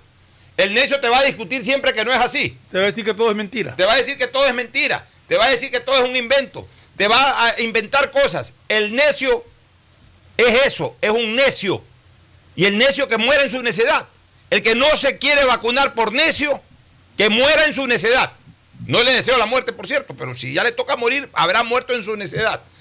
El ignorante es el que tiene que recibir información. Ojo, cuando hablo de ignorante no estoy hablando de analfabeto ni de nada. Ignorante que a lo mejor desconoce esta información. O a lo mejor le han dado una in- información equivocada que la ha asimilado como cierta. Entonces, ahí sí uno ayuda a, a que a su vez él pueda descubrir la verdad. O sea, al ignorante, en el buen sentido de la palabra, uno tiene que ayudarlo. Con el necio es, per- es perder tiempo, es gastar pólvora en gallinazo. Alfonso, y sabes que, mira, yo también leí el tuit de la señorita y algo que, que ella dijo o mencionó fue no que tal vez que el papá no se quería vacunar, sino que no le dio la prioridad del caso, por lo que yo tenía entendido, de que él iba a ir en otro momento, en otro momento, en otro momento y nunca terminó yendo. Entonces esto también es un mensaje para las personas que no tienen la vacuna como prioridad, que no tienen la vacuna como algo de necesidad vital, eh, para que comiencen a replantearse que tal vez no haber ido un día, puede ser que el día siguiente ya sea muy tarde, No, y ya eh, tengas la enfermedad. Ahora tú encuentras, eh, y, y eso lo digo, eh, digamos, con cierta como que, que satisfacción, eh, que la, la- la gente joven está a la espera de, que- de- de ir a vacunarse, están desesperados por vacunarse y eso es bueno. Los estoy escuchando a muchos jóvenes, mucha gente joven de menores de 35 años o 35 años, pidiendo, hay que tener más jóvenes ahí, pidiendo que, que ojalá ya los, los habiliten para irse a vacunar. Quieren vacunarse. Ya, están ya- en ya eso. debe ser cuarentón este Isaí. Bueno, ya protestó. Oye, pero una cosa te digo, Fernando. Mira, qué pena que en, Guaya- en Guayas cerca de 100 mil adultos mayores no se hayan vacunado. Desaprovecharon su oportunidad. O sea, están en el rango del señor Jiménez, que no le dieron la prioridad a la vacuna. Miren lo que le pasó desgraciadamente Se al señor pueden Jiménez. vacunar todavía. Ya. Miren, en cambio, lo que pasó con la esposa del señor Jiménez. Ella sí le dio prioridad, se vacunó, le habrá dicho a la hija, al hijo, al vecino, al, al propio esposo, a quien sea, le, a vacunar que yo me quiero vacunar. O se habrá ido sola, como sea, pero la señora se vacunó. La señora salvó su vida, a pesar de haber estado con su esposo ahí eh, palmo a palmo. Sin embargo, ella, ella ni siquiera se contagió. El señor prefirió dedicarse a sus cosas. No, hoy día tengo trabajo, hoy día tengo que ir a tocar el piano por aquí, por allá, ya, ya, ya, ya, ya llegará el día. Sí, hoy día me toca, pero ya no alcancé, tengo otras cosas que hacer. Iré otro Había momento. mucha gente. Había mucha gente, lo que sea. No tengo tiempo ahorita para eso. Desgraciadamente ahora tendrá todo el tiempo del mundo para reflexionar sobre el tema. Oye, no todo el tiempo me- del mundo, todo el tiempo la eternidad, pues ya está en la eternidad. Mira, Entonces- eh, sí. hay, hay que hacer una aclaración, yo creo, porque ahorita me acabo de meter en el Twitter de la señora, de señorita, tal vez María, María José Jiménez, y ella puso, eh, bueno, sobre, sobre otro tuit de otra persona, me, puso- me pasó exactamente igual con mi papá. Quiso vacunarse y Lenín y sus maravillosas ideas no pudo ser de la edad. Luego Lazo Guillermo cambió el plan de vacunas, pero mi papá al igual no fue a tiempo. Llegó primero el COVID y perdió la batalla. Ya, Parece pero- que sí se quería vacunar, solo que no le dio el tiempo y cuando ya le cambiaron las reglas, entonces- pues ya no le dio la Eh, prioridad eh, del caso. Entonces, si no le dio el tiempo y. eh, eso A ver, pero, pero si, si cuando cambiaron las reglas no le dio la prioridad, quiere decir que no le dio la importancia nunca. Ya, y segundo, a ver, eh, ya, a lo mejor ahorita ella ya entra en la reflexión de le tiré toda la carga a mi padre y voy a, a justificar un poco. Nadie, nadie lo está tampoco. No, nadie lo está crucificando nadie lo ni- está ni- crucificando ni- ni, nada, sino que estamos ni- poniéndolo simplemente como ejemplo, pero supongo yo que es probable que su papá sea mayor en edad que su mamá y si su mamá se pudo vacunar. O sea, si su mamá está- eh, eh, eh, estuvo en la edad para vacunarse, quiere decir que su padre también en su No, momento pero eso, eso es lo que dice, que en el momento en que, en que se querían vacunar con el plan de vacunación de, del gobierno anterior, no le daba la edad, pero ya cuando cambiaron al nuevo plan, me imagino la señora sí le dio la prioridad y fue a vacunarse y el papá ya no le dio la Eh, eh, prioridad. El mensaje es que hay que darle la prioridad. Hay que darle la Pepe. prioridad a la vacuna, ese es el mensaje. Oye, este, en otros temas rapidito, ya para irnos al deporte, hay bastantes cosas que comentar, es un fin de semana espectacular para el deporte. Eh, me gustó hoy día la intervención de la vicepresidenta de la Comisión de Fiscalización, una chica, una coloradita, no recuerdo en este momento el apellido de Creo, una vicepresidenta de la Comisión de Fiscalización, se presentó en Ecoavisa. Fue muy clara en el tema del Contralor General del Estado. Exactamente lo mismo que hemos dicho aquí. Ella hoy día dijo de que el artículo 30 de la ley de la Contraloría eh, establece las facultades del Contralor, y entre ellas nombrar al subcontralor. Que el artículo 33 determina qué es lo que ocurre en el momento en que hay una eh, eh, eh, eh, hay un- una necesidad de subrogación, ya sea temporal o definitiva, por ausencia temporal o definitiva del Contralor, que asume en subrogación el subcontralor y que la ley es absolutamente clara y que por tanto no cabe ningún tipo de ley, ni reformatoria, o sea, de cambiar, porque si es reformatoria sería hacia futuro, ni interpretativa, porque esa es otra cosa, para que tú veas cómo se quiere atropellar el derecho. Ahora quieren hacer un proyecto de ley interpretativa. Pues la interpretación no puede ser ajena a lo que ya está prescrito, porque es interpreta- interpretación. El proyecto de ley es interpretativo. Cuando una cosa es oscura, a lo mejor se la puede interpretar invocando en la interpretación el espíritu de la ley, que a lo mejor no quedó claro, pero el espíritu está claro. El espíritu sí está claro, el legislador sabe cuál es el espíritu de la ley. A lo mejor por una coma mal puesta, por una palabra que fue o no fue, de repente quedó la duda. Y ante una situación de duda, se puede establecer una ley, una ley interpretativa por parte de la Asamblea Nacional. Pero, ¿qué van a interpretar aquí? Si es absolutamente claro que el Contralor puede, puede. Hay tres cosas que son claras, que están absolutamente establecidas en la ley. Uno, que el Contralor nombra al subcontralor. Dos, que el subcontralor subroga eh, eh, en, en ausencia temporal o definitiva al titular. Y tres, que la prisión preventiva no es causal para cesar en funciones a nadie. Entonces, ¿qué van a interpretar? Cualquier cosa adicional a eso, o sea, cualquier cosa que in- incorporen ahí, ya no es una ley interpretativa, sino que es una ley reformatoria. Cualquier cosa que modifique ya es una ley reformatoria y no una ley interpretativa. Entonces, clarito la señora. Señores, aquí no hay nada que hacer. Palabras más, palabras menos, dijo hoy día. Señores, aquí no hay nada que hacer. Simplemente hay que esperar a marzo, que hagan un buen concurso, nombren un buen contralor y esperar a marzo a que se releve al contralor Pero ¿qué- como debe de relevarse constitucionalmente Qué bueno y punto. que haya asambleístas que tengan claras las cosas y que las digan abiertamente como tiene que ser. Y no, en- en- no No- enmarcándose, ni, en- ni enmarcándose, ni embarcándose en las redes sociales, en las corrientes de redes sociales. Yo te digo, qué lo que tiene que, que hacer. haya este tipo de asambleístas. Ojalá es. que siga por ese camino diciendo las cosas como las piensa, como son, sin dejarse llevar por corrientes ideológicas ni por comentarios de Y lo que me alegra, sociales. lo que me alegra, este Fernando, es que nosotros aquí estamos hablando en derecho.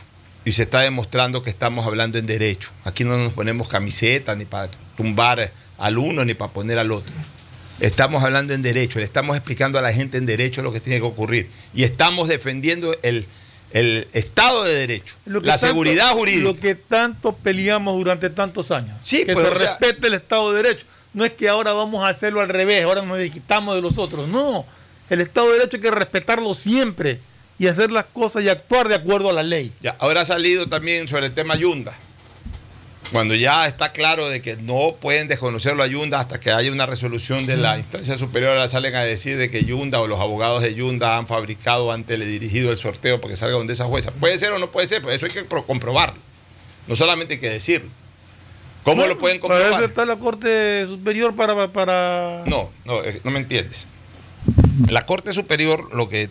La Corte Provincial, que antes se Provincial, llamaba. Corte- no, antes se llamaba Corte Claro, Superior. sí. La Corte Provincial, lo que, o la sala de la Corte Mm. Provincial, lo que va a hacer es pronunciarse sobre la resolución de la jueza. Por eso, por eso. Ya.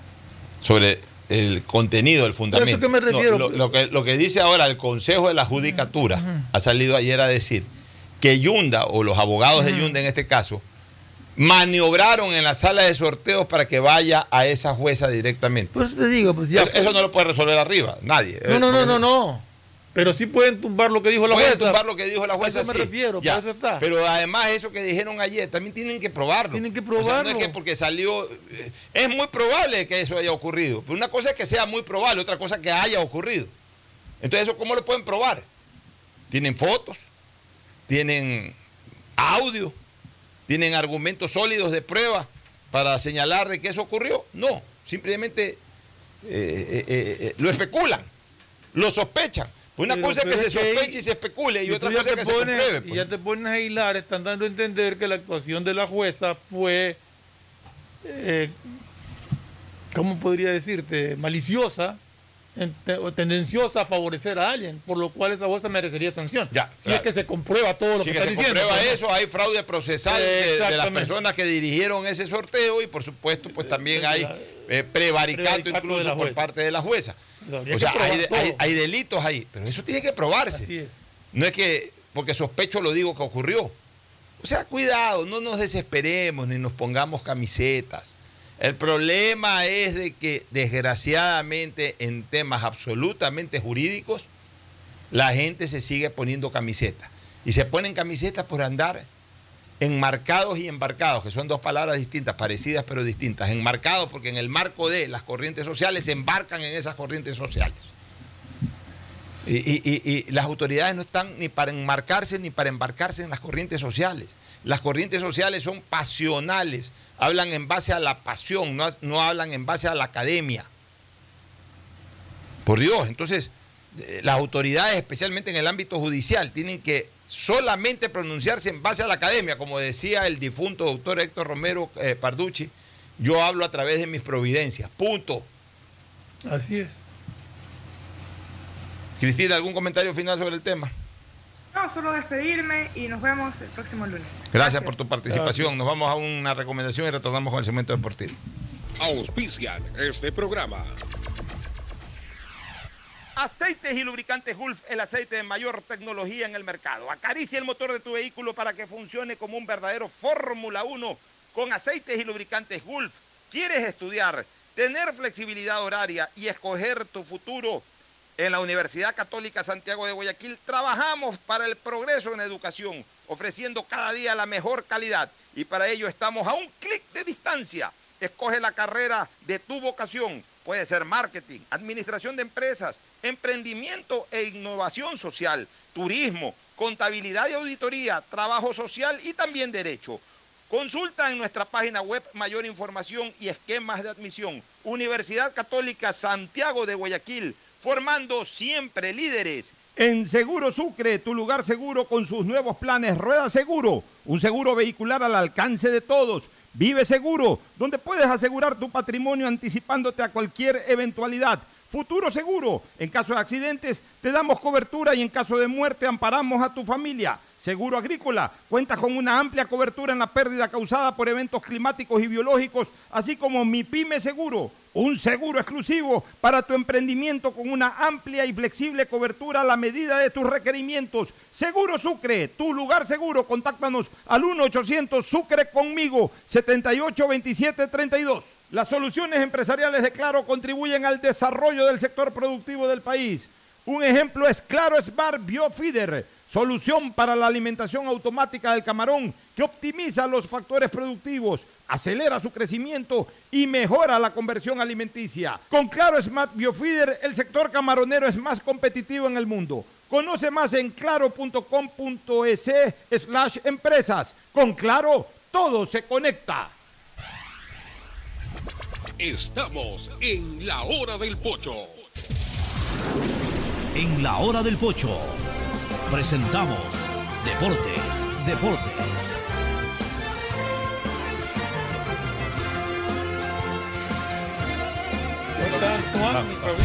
Muy bien, ya estamos en el segmento deportivo. La presencia inconfundible e incomparable de Agustín Filomentor Guevara Morillo. Gracias, Pochito. Día viernes, ¿no? Ah, hoy día viernes, San viernes. Diferente. Hoy día estaremos por el círculo militar. estaremos ahí haciendo presencia donde don Fernando Aguirre, el coronel. Muy buena Oye, fin de semana espectacular, que ya para mí arrancó. Pollos a la brasa Barcelona. Pollos a la brasa Barcelona, a ver. También con Ángel Encalada en cuatro locales en Guayaquil para los barcelonitas que vayan. Con Ángel Encalada, pollo y ensalada. Perfecto, muy bien para disfrutarlo. Y bueno, tenemos de todo. Empieza con el tenis posiblemente. No, no, el fin de semana Ah. deportivo para mí ya comenzó con, con Tour de Francia, en donde Carapaz mantuvo partido- la cuarta posición en el ranking general. La bastante reñido el de Claro, y, y Wimbledon, que se está definiendo en este momento las semifinales, eh, muy reñido el choque entre Djokovic y Chapovalov. Hasta ahorita al menos. Eh, van 3 a 3. Eh, eh, a ver, no, ya Djokovic ya ha ganado un, un, un seda. El primer set ya lo ganó Djokovic. Allá lo ganó que 7-6 lo ganó en muerte súbita. Están 3 a 3 en el segundo set. O sea, un set arriba a Djokovic. Ganó el primero 7-6 en tie break y el segundo está apretado. Ah, por eso, partido Eh, reñido. 3 a 3, sirviendo Chapovalov. Pero yo creo, mi sensación es que Djokovic llega a la final y gana a Wimbledon y llega a su eh, Grand Slam número 20. Eh, esto continuará después de este partido el próximo domingo con la final. Pero antes, el sábado es intensamente deportivo. Para comenzar, como quien dice, cuarto no como quien dice, no, como quien dice de abreboca el sábado. Hoy día hay tercer y cuarto en Copa América. Mira, hoy día es tarde tercer y cuarto, Perú Colombia. Claro, hoy día sí. Perú Colombia. El que quiere ver, ve Perú Colombia. Pero partido Como el que quiere ver mañana la final de damas, a las 7 y 45 de la mañana arranca la final de damas en Y sale Wimbledon. de un récord de Gareca de como director técnico de Perú, que ninguno había Así es. logrado, ¿no? Ya, Tantos partidos de, ahí, Oye, a propósito de ahí se de viene el. Tour de Francia mañana. A propósito de récord, hoy día, 46 años después, eh, Mark Cavendish alcanza el récord de Eddie Merckx de 34 victorias en, en etapas del Tour de Francia. Ah, mira tú, justamente mañana continuamos con Tour de Francia durante parte de la mañana de, de este sábado. Y lo bueno se viene a partir de las 5 de la tarde. Si es que los árbitros lo permiten, Barcelona Emelec mañana. Porque había Cisma. esta, este cisma de que los árbitros No, han cobrado tres meses y han, han amenazado con parar. Yo les voy a pedir eh, a los árbitros una sana sugerencia. Falta una jornada para el final de la primera etapa. Faltan Están en- dos. No, una jornada formal. Pero falta, falta, pero o sea, son dos fechas. Ya, por eso te digo, pero no, es que sígueme el hilo del comentario. Dejen terminar esa jornada que quedó inconclusa con los partidos de mañana. Ya, no cobraron esa jornada, ya, terminemos esa jornada. O sea, no, no paren ahorita o no amenacen ahorita cuando saben que eh, eh, eh, hay que terminar esa jornada Diría y que, que son termine la primera decisivos. etapa. No, yo sí, estoy, yo sí estoy de acuerdo en la posición de los árbitros. Pasan los partidos no, del sábado. es justo su Ya. reclamo. Pasan los partidos del sábado y ahí sí, desde el domingo, señores, si ustedes no nos, si ustedes dirigentes no nos pagan, el próximo domingo para la última jornada de la Liga Pro no pitamos. Mira, yo comparto tu Ya. criterio, pero, Pero- pero el ya reclamo de ellos es justo y la decisión que tomen, pues ya será decisión de ellos, pero no tiene por qué no pagarles. Así es, no tienen por qué no pagarle. Pero, pero también ya hacer eh, un- un- una amenaza de paro 48 horas antes de, de- de que se jueguen dos partidos decisivos. Por último, han tenido todo este tiempo para reclamar. También este señor A ver, a ver, pero seamos honestos. maneja Pocho. las A ver, cosas no, muy también, mediáticamente. Seamos, yo no conozco si ellos presentaron ya o han venido presentando reclamos. Se ha hecho público ahora, pero posiblemente ya han venido reclamando el pago de sus haberes Ya, y no pero- lo han ya, está bien, Fernando, pero, pero ya para una medida de hecho pudieron haberla advertido desde la semana anterior. Señores, estamos. Pero es que no sabemos si lo hicieron o no. A ver, no, no, es que no lo han hecho. La medida de hecho. Públicamente no. No, eh, la medida, pero es que debieron haberlo hecho, pues, o sea, así como lo han hecho ahora. Han venido gestionando con todo derecho sus pagos, digamos que en estos dos últimos meses, porque no les han pagado. Y ya van a tres meses. Ok, desde la semana anterior debieron haber dicho, a ver señores, si es que no nos pagan de aquí hasta el día sábado, después de 10 días en que se va a jugar el clásico y el partido de Independiente con Universidad Católica, no pitamos esos partidos. Entonces, ya durante 10 días, también la gente mete presión desde afuera, oye, cumplan con los árbitros. Pero lo hacen 48 horas antes, ustedes ponen en ascuas a, a todo el mundo eh, sobre la hora. Entonces, ese tipo de presiones también no me parece que son correctas. O sea, uno también tiene que ser eh, inteligente para presionar. El derecho lo tienen de reclamar sus pagos. Incluso el derecho a la medida correspondiente, el derecho a la medida de hecho también la tienen. Pero háganlo con el tiempo eh, correspondiente, pues no lo van a hacer 48 horas antes. Ahora, de todas maneras, ya lo hicieron, tienen derecho, tienen razón. Ojalá les paguen y ojalá el próximo día sábado se pueda desarrollar este clásico del astillero por un lado y por otro el partido en Quito. O sea, en Quito. en pantalla doble hay que estar viendo con prioridad absoluta el clásico del astillero, pero también eh, pendientes de lo que pasa en Quito entre Independiente y Universidad Por lo Católica. menos que puedan llegar a un acuerdo, un pago parcial, algo que solucione el problema hasta, hasta que termine esta, Y la esta liga fecha. ¿no? tiene billete definitivo para eso. Pero bueno, entonces diferente, eh, un día sábado muy particular. Para Que, cerramos con final de Copa América. Acabado, eso es lo lindo. Acabado el clásico, Claro, viene el otro clásico, el clásico sudamericano. Ahora, para el clásico, Barcelona tiene una baja. ¿Ya una baja? Sí, tiene una baja que es la de Michael Hoyos, jugador que, al igual que López, tuvieron muy buenas actuaciones en tiempo pasado, en el Aucas, López, en el City, Hoyos, pero que siendo, bueno, en el caso de Hoyos ya está Pero jugando Hoyos como sí, nacionalizado. Hoyos ya- pero Hoyos, yo creo que tiene una actuación, una actuación aceptable en Barcelona en los partidos que ha jugado. Pero no un jugador No, no, no es gravitante. un de- destacadísimo Claro. jugador, pero, pero ha cumplido. Yo Eh, creo que eh, ha sido en el caso de López, yo creo que López A realmente López lo han ubicado mal. lo han ubicado mal. Pero en todo caso, eh, eh, el que va a estar eh, ausente por una lesión es Hoyos y el técnico está manejando algunas alternativas para reemplazarlo. Una de ellas es utilizar a sus dos marcadores de punta izquierdo disponibles, poniéndolo al uno por derecha porque es ambidiestro, a lo de Pineida, y poniendo a Leonel Quiñones de titular por izquierda para adelantarlo a, a- a. Byron Castillo y hacerlo jugar como volante por derecha en el puesto de Hoyos, que yo creo que es mucho más gravitante Castillo que Hoyos en ese puesto. O la otra alternativa es mantener a sus marcadores de punta convencionales, es decir, a Castillo por derecha y a Pineida por izquierda, y poner en esa posición, está manejando también un par de alternativas. Una de ellas es la de la que menos me gusta, la de este Adonis Preciado. Ese jugador no me, no me gusta. No, no, no, no lo veo eh, eh, funcional para. Adonis, ¿no? Eh, es un jugador muy, muy, muy, muy al estilo de todos estos jugadores, ra- eh, rapidito, que sí tiene habilidad y todo, porque no, termina de demostrarnos que tiene peso, que tiene contundencia, que, es gravitante, que es determinante, que es desequilibrante. No lo veo así. Y la otra alternativa es la del propio López.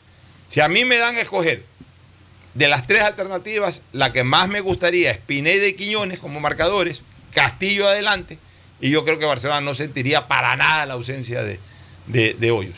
Y la otra alternativa, la segunda alternativa a mi criterio, López. Yo creo que López jugando, aunque sea un poquito más hacia los costados, pero jugando en una posición más ofensiva que en la que habitualmente lo han puesto cuando al comienzo era titular, yo creo que López puede por ahí brindar eh, un mejor trabajo y, puede ser también de alguna u otra manera, puede ayudar mucho en el trabajo de armado, tanto el Quito Díaz como por derecha, tanto el Quito Díaz que arma en todo el frente de ataque como Emanuel Martínez que generalmente arma por izquierda. O sea, se, presionado. puede- se podría crear un tridente de armado ahí interesante.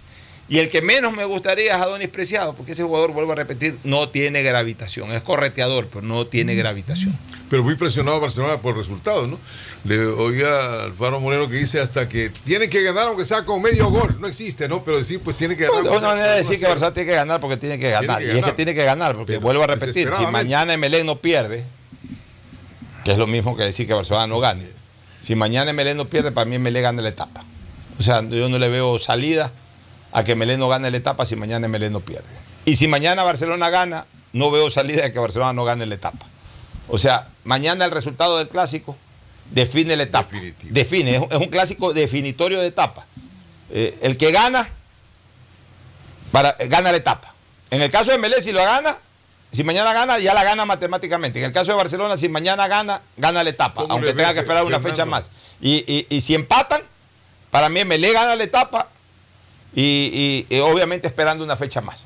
¿Cómo le ve Fernando a Rescalvo, no? Porque es el clave para que determine la situación con el equipo de Yo Melec. no sé, la verdad Rescalvo nos tiene siempre acostumbrados a, a- a sacar alineaciones de la manga. O sea, a veces uno cree que Melec tiene que alinear de una manera y él se inventa jugadores y posiciones.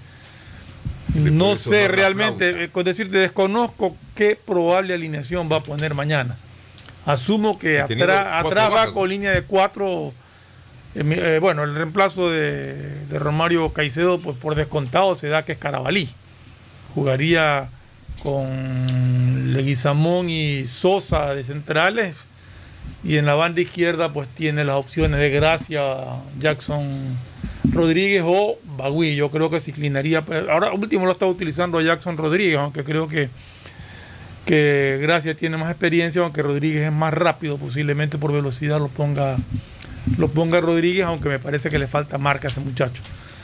De ahí, Dixon Arroyo y Sebastián Rodríguez son fijos en su línea de contención. Arriba sí ya no sé qué es lo que piensa hacer. Por ahí leí que ¿Verdad, pensaba Barceló? jugar con... No, en Barceló y Cabeza yo creo que van a ir también. Pero el problema es que cómo juega.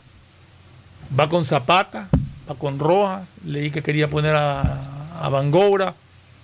Entonces, para mí, eh, yo creo que debería ir con Zapata y con Rojas. Pero en fin, señor Rescalvo, a último momento sabremos cómo, cómo alinea y en todo caso Emelec está con la obligación de, de ganar para asegurar la etapa. Distantes Y los pues, la momentos, prohibición de perder. Los momentos de, de tener el público, porque el público tiene que estar en los otros sectores viendo por televisión. O hay quienes se reúnan a hacer bulla, ¿no? Tienen que ir a Pollos a la Brasa Barcelona, en donde están realmente con la cuota barcelonesa. Pollos a la brasa Barcelona con Ángel Encalada que les ofrece pollo con ensalada. Ahí está Ángel Encalada. cuatro locales. 5-4 5-4 Chapovalov arriba en el segundo set, pero con Sacando servicio de Djokovic. o sea, no se han quebrado servicio. Mientras que el primer set lo ganó 7-6 Djokovic en lo que es la segunda semifinal de Wimbledon, la primera semifinal la ganó Berrettini el italiano, que como dijimos hace algunos minutos atrás en el paso, Italia tiene representación en las dos catedrales el día domingo. El día domingo, final en la catedral En del las tenis. dos está- finales que se juegan en Europa. en la Catedral del Tenis Wimbledon, ahí este, estará Berrettini, el italiano. Y en la tarde, la final de la Eurocopa, que ya algo hablaremos de aquello, estará la selección de Italia. Una pausa y, y retornamos. El siguiente es un espacio publicitario apto para todo público. En invierno las lluvias son fuertes. Para evitar inundaciones debemos trabajar juntos, tomando medidas preventivas para mantener siempre limpias las alcantarillas. Si está lloviendo, evita sacar la basura. Revisar obstrucciones sobre los pozos, sumideros y demás estructuras que impidan el desagüe de las aguas lluvia. Y sobre todo evitar salir de casa cuando haya fuertes lluvias. Recuerda informarte siempre por canales oficiales. Juntos podemos evitar que el invierno afecte nuestra ciudad. EMAPAC y la Alcaldía de Guayaquil trabajan por ti. Si tuvieras que elegir, ¿qué elegirías? ¿Videollamadas donde vayas? Claro que yes. ¿Hacer todos los retos? Claro que yes. ¿Gigas gratis? Claro que yes. Si tienes que elegir, elige hacerlo todo con la mayor cobertura. Activa tus paquetes prepago desde 5 dólares y recibe 2 gigas gratis en tu segundo paquete desde un dólar. Actívalo en tu punto claro favorito. Con Claro, tú puedes más. En Banco Bolivariano vamos contigo en cada paso, apoyándote desde el primer día para que logres lo que quieres a lo largo de tu vida. Desde alcanzar todo lo que sueñas hasta cumplir esa meta por la que tanto has trabajado, porque estás viviendo solo el principio de algo más grande. Juntos, nada nos detiene. Banco Bolivariano, contigo. Si quieres estudiar, tener flexibilidad horaria y escoger tu futuro, en la Universidad Católica Santiago de Guayaquil trabajamos por el progreso en la educación, ofreciendo cada día la mejor calidad. Estamos a un clic de distancia. Contamos con las carreras de marketing, administración de empresa, emprendimiento e innovación social, turismo, contabilidad y auditoría, trabajo social y derecho. Sistema de Educación a Distancia de la Universidad Católica Santiago de Guayaquil, formando líderes. Guayaquil crece y su nuevo polo de desarrollo está en la vía a la costa. No tienes idea cómo se han transformado comunidades enteras cuidando el medio ambiente, sobre todo con nuevas plantas de tratamiento de aguas servidas, mejorando la salud con plantas de agua potable, la calidad de vida con parques, canchas deportivas y reactivando el comercio con nuevos caminos. Esta es una transformación sostenible en el tiempo que busca crear nuevas oportunidades para las futuras generaciones de guayaquileños. La vía a la costa renace en la nueva ciudad con la autoridad aeroportuaria y alcaldía de Guayaquil.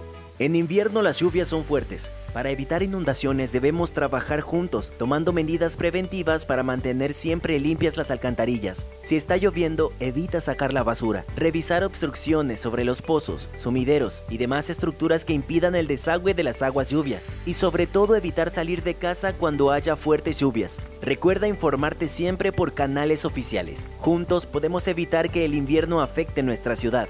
EMAPAC y la Alcaldía de Guayaquil trabajan por ti. Al hablar del sector agrícola, sabemos que existen muchos factores de riesgo. Protegemos tu inversión y tu esfuerzo. Seguro Agrícola te brinda tranquilidad. Cuentas con una amplia cobertura en las pérdidas causadas por eventos climáticos y biológicos. Para más información, contáctenos al 1-800 Sucre conmigo 782732 o visite nuestra página web www.segurosucre.fin.es. Ella es Sarita, mi bendición, mi vida. Fui madre a los 24 años y es lo mejor que me pudo pasar. Me llenaba de emoción y contaba los días para que ya me toque dar a luz, ansiedad y felicidad al mismo tiempo. Dicen que una madre es la que guía y enseña todo a sus hijos, pero creo que acá fue al revés. El municipio de Guayaquil, a través de APROFE, brindó 468 partos gratuitos, 588 atenciones prenatales y 1.766 servicios de planificación familiar. Cuidar la familia es proteger la vida, porque tu bienestar es primero. Alcaldía de Guayaquil. Hay sonidos que es mejor nunca tener que escuchar. Porque cada motor es diferente. Desde hace 104 años, Lubricantes Cool mantiene la más alta tecnología y calidad en línea de aceites para motores a diésel y gasolina. Está hecho con una fórmula especial para dar excelente protección a todo tipo de motores, evitando el desgaste prematuro de pistones, anillos y árbol de levas, ayudando a mantener limpio el motor y libre de depósitos que se forman por las altas o bajas temperaturas. Dele a su motor lo que se merece. Lubricantes Gulf, la más alta tecnología en lubricación. 104 años preservando la vida de su motor. Lubricantes Gulf. Gulf es más lubricante.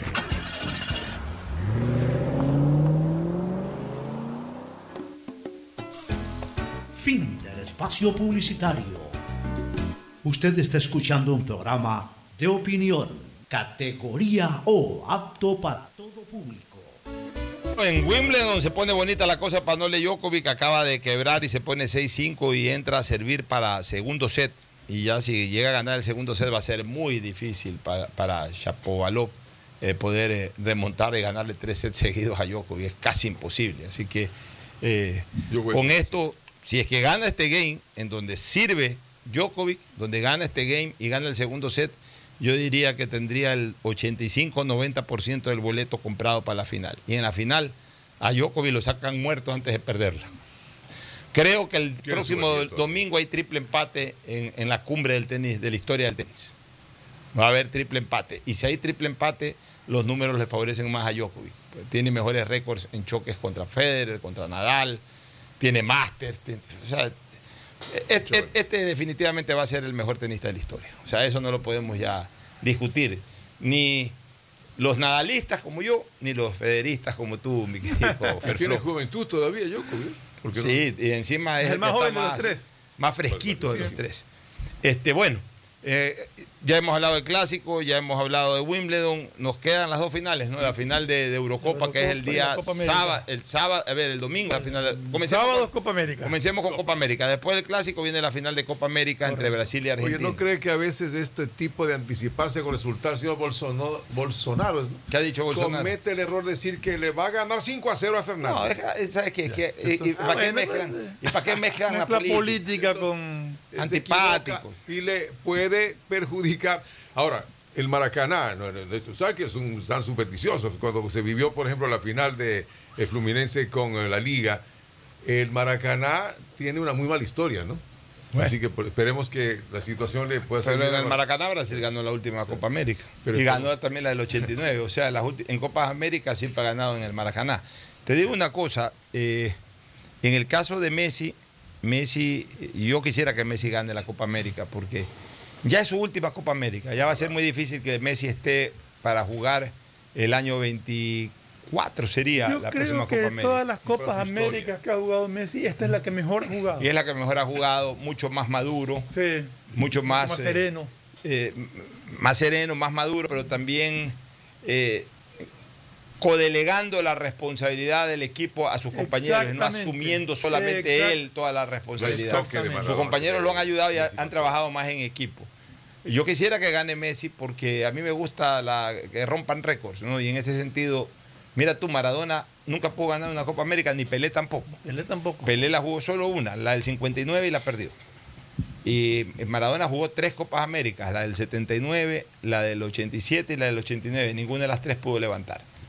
Messi no ha podido levantar ninguna tampoco. Messi, Messi tiene todos los títulos que, él- que cualquier futbolista quiera querer, querer a nivel de equipos y a nivel individual. O sea, botines de oro, botas de oro, balón de oro, eh, nominaciones FIFA, eh, campeón de liga, Bueno, campeón de Europa, es- campeón de, eh, de Mundial de Clubes. Tiene todo eh, con los clubes, no tiene nada con la selección. Es la oportunidad a la tercera final que juega, a la tercera final que juega, a la tercera es la vencida, es la oportunidad ahora de ganar Copa América, que bien puede ser su última Copa América, y ahí sí concentrar toda su atención en el último y en el más preciado de los eventos que le falta, que es la Copa del Mundo. Vemos a Argentina que tiene un gran arquero, que en este momento también un buen arquero. Martínez también, pues. Es eh, un buen arquero. Argentina tiene mejores arqueros, pero es pero- un buen arquero. Pero está en su momento. Sí, o sea, ahorita está en su momento por lo que hizo contra en la definición de penales contra Colombia, pero, pero de ahí su, su Copa América ha sido una buena Copa América, pero no ha sido un arquero, pues esos que tú dices. Bueno, lo ha, lo ha desbancado a Armani y eso Bueno, es eso sí, pero, Eso pero, es pero, eh, pero, por- algo tapa en la Premier League. Y nunca ha tapado en Argentina. Nunca ha tapado en Argentina. Eh, La reedición también de un duelo especial que tienen brasileños y, y- y- y argentinos hoy en día, que es el choque entre Neymar Neymar y, y Messi, ¿no? que son las dos figuras desa- Pero- eh, pero de- si eh, gravitantes pones- y desequilibrantes Si, si tú de esta quitas, Copa América. si tú quitas eh, la definición por penales, donde fue pues figura indiscutible Martínez, en el balance de los arqueros de la de los mejores arqueros de la Copa América. Copa América, yo tengo al venezolano Fariñez, Tampoco hasta el viento.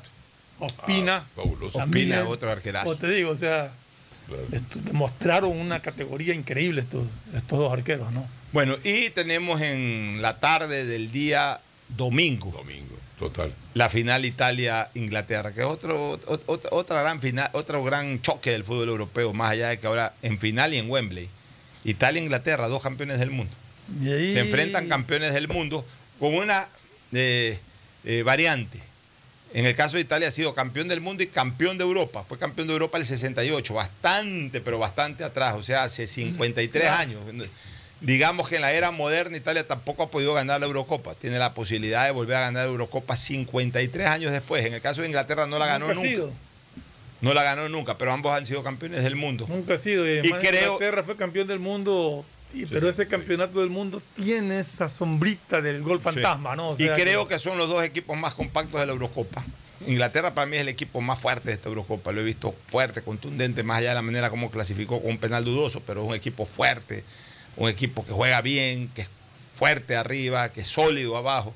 Italia guardando esa genética de marcar duro, catenacho, duro, Italia, sólido. Italia, lamentablemente Eh, eh, para eh, Italia con- tiene la, la baja de un jugador que, que era la figura de Italia en la, en Eurocopa, Spinazzola, que Bueno, tiene, pero- sufrió ruptura del tendón de Aquiles, tengo entendido que es.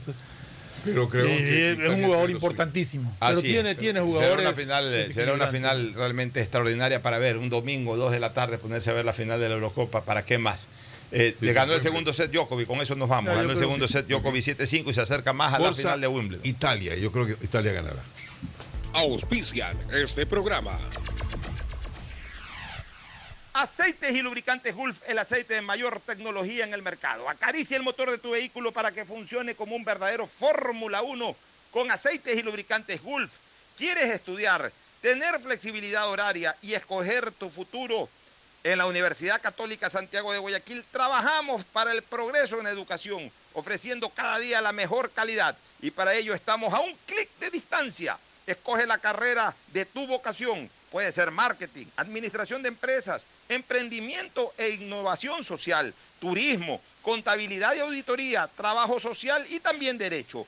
Consulta en nuestra página web mayor información y esquemas de admisión. Universidad Católica Santiago de Guayaquil, formando siempre líderes. En Seguro Sucre, tu lugar seguro con sus nuevos planes Rueda Seguro, un seguro vehicular al alcance de todos. Vive Seguro, donde puedes asegurar tu patrimonio anticipándote a cualquier eventualidad. Futuro Seguro, en caso de accidentes te damos cobertura y en caso de muerte amparamos a tu familia. Seguro Agrícola cuenta con una amplia cobertura en la pérdida causada por eventos climáticos y biológicos, así como Mi Pyme Seguro, un seguro exclusivo para tu emprendimiento con una amplia y flexible cobertura a la medida de tus requerimientos. Seguro Sucre, tu lugar seguro. Contáctanos al 1-800 Sucre conmigo, 782732.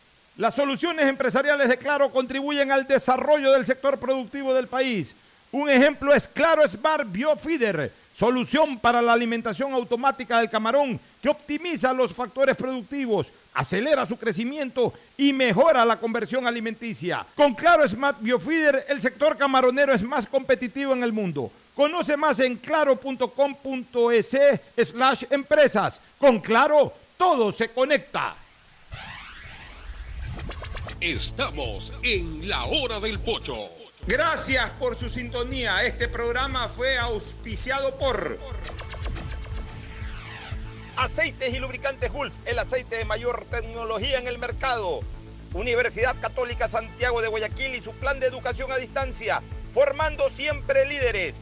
Seguro Sucre, tu lugar seguro con sus nuevos planes. Rueda seguro para tu carro, vive seguro para tu casa, mi pyme seguro para tu emprendimiento, seguro agrícola para tu producción en el campo y futuro seguro para velar por el futuro de tu familia. Claro Empresas y Claro Smart Biofeeder, un servicio de alimentación automatizada que contribuye a la productividad y desarrollo del sector camaronero del Ecuador. Con Claro, todo se conecta.